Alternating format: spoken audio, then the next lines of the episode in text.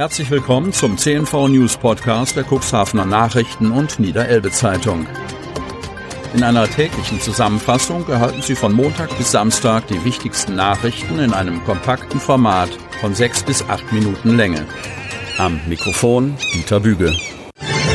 Verkehrsgesellschaft Staat Unterelbe untersagt Essen und Trinken wegen Corona-Regeln. Zugfahrende hatten Kreislaufprobleme. Kind musste sich übergeben. Cuxhaven. Als Sabine Kutschora am Mittwochnachmittag, 20. Juli, bei glühender Hitze in den Zug der Verkehrsgesellschaft Staat Unterelbe steigt, ist sie verärgert. Über die Lautsprecher erfährt sie, dass sowohl das Essen als auch das Trinken während der gesamten, für sie zweistündigen Fahrt strikt untersagt seien, weil durchgehend Maskenpflicht gelte. Die Mitarbeiterin des Cuxhavener Hauses der Jugend war als eine von zwei Betreuerinnen mit 15 Kindern im Alter von 11 bis 14 Jahren unterwegs. Gemeinsam hatten sie im Rahmen der Ferienpassaktion der Stadt Cuxhaven einen Tag in Hamburg verbracht. Weil ein Mädchen gesundheitliche Probleme hatte und sogar erbrach, entschieden Sabine Kutschora und ihre Kollegin mit der Kindergruppe einen Zug früher als ursprünglich geplant zurückzufahren. Um den Zug zu erwischen, beeilten sich die 17 Personen und hetzten bei hochsommerlichen Temperaturen von bis zu 30 Grad zum Bahnsteig.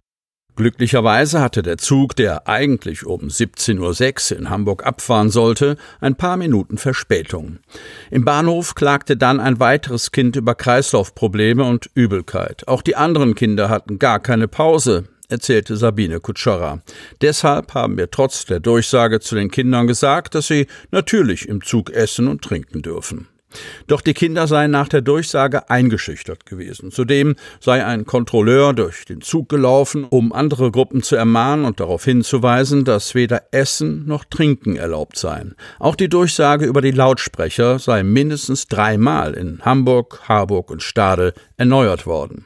An dem Verfahren hat die Betreibergesellschaft Staat Unterelbe eigene Aussage nach nichts auszusetzen.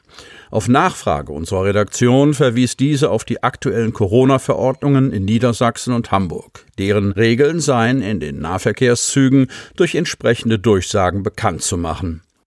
In den detaillierten Erläuterungen zur niedersächsischen Corona-Verordnung gibt es allerdings klare Aussagen zum Essen und Trinken bei gültiger Maskenpflicht. Demnach soll bei kurzen Fahrten in der Tat auf den Verzehr von Speisen und Getränken verzichtet werden.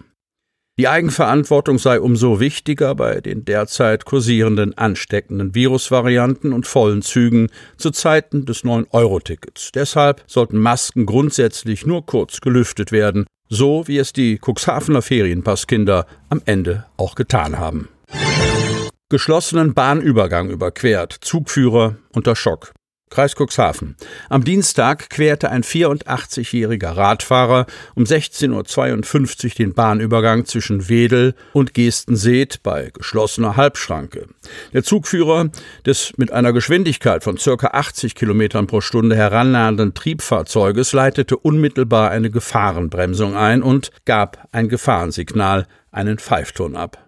Dennoch kam es zu einer Kollision zwischen Fahrradfahrer und Triebwagen. Diese verlief derart minimal, dass der Radfahrer nicht zu Boden stürzte und seine Fahrt fortsetzte. Der Zugführer erlitt einen Schock. Am Triebwagen entstand geringer Sachschaden.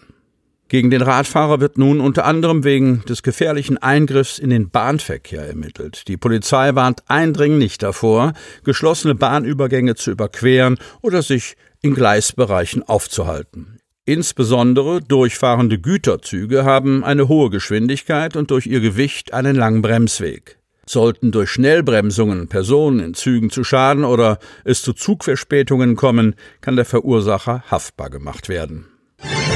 Kunden kaufen verhaltener ein. Cuxhaven. Fleisch und Wurst vom Schlachter gibt es in Cuxhaven nach der Seidelschließung nur noch auf dem Wochenmarkt. Eine Verlegung der Kundenströme dorthin können die Metzger an der Beethovenallee aber noch nicht feststellen.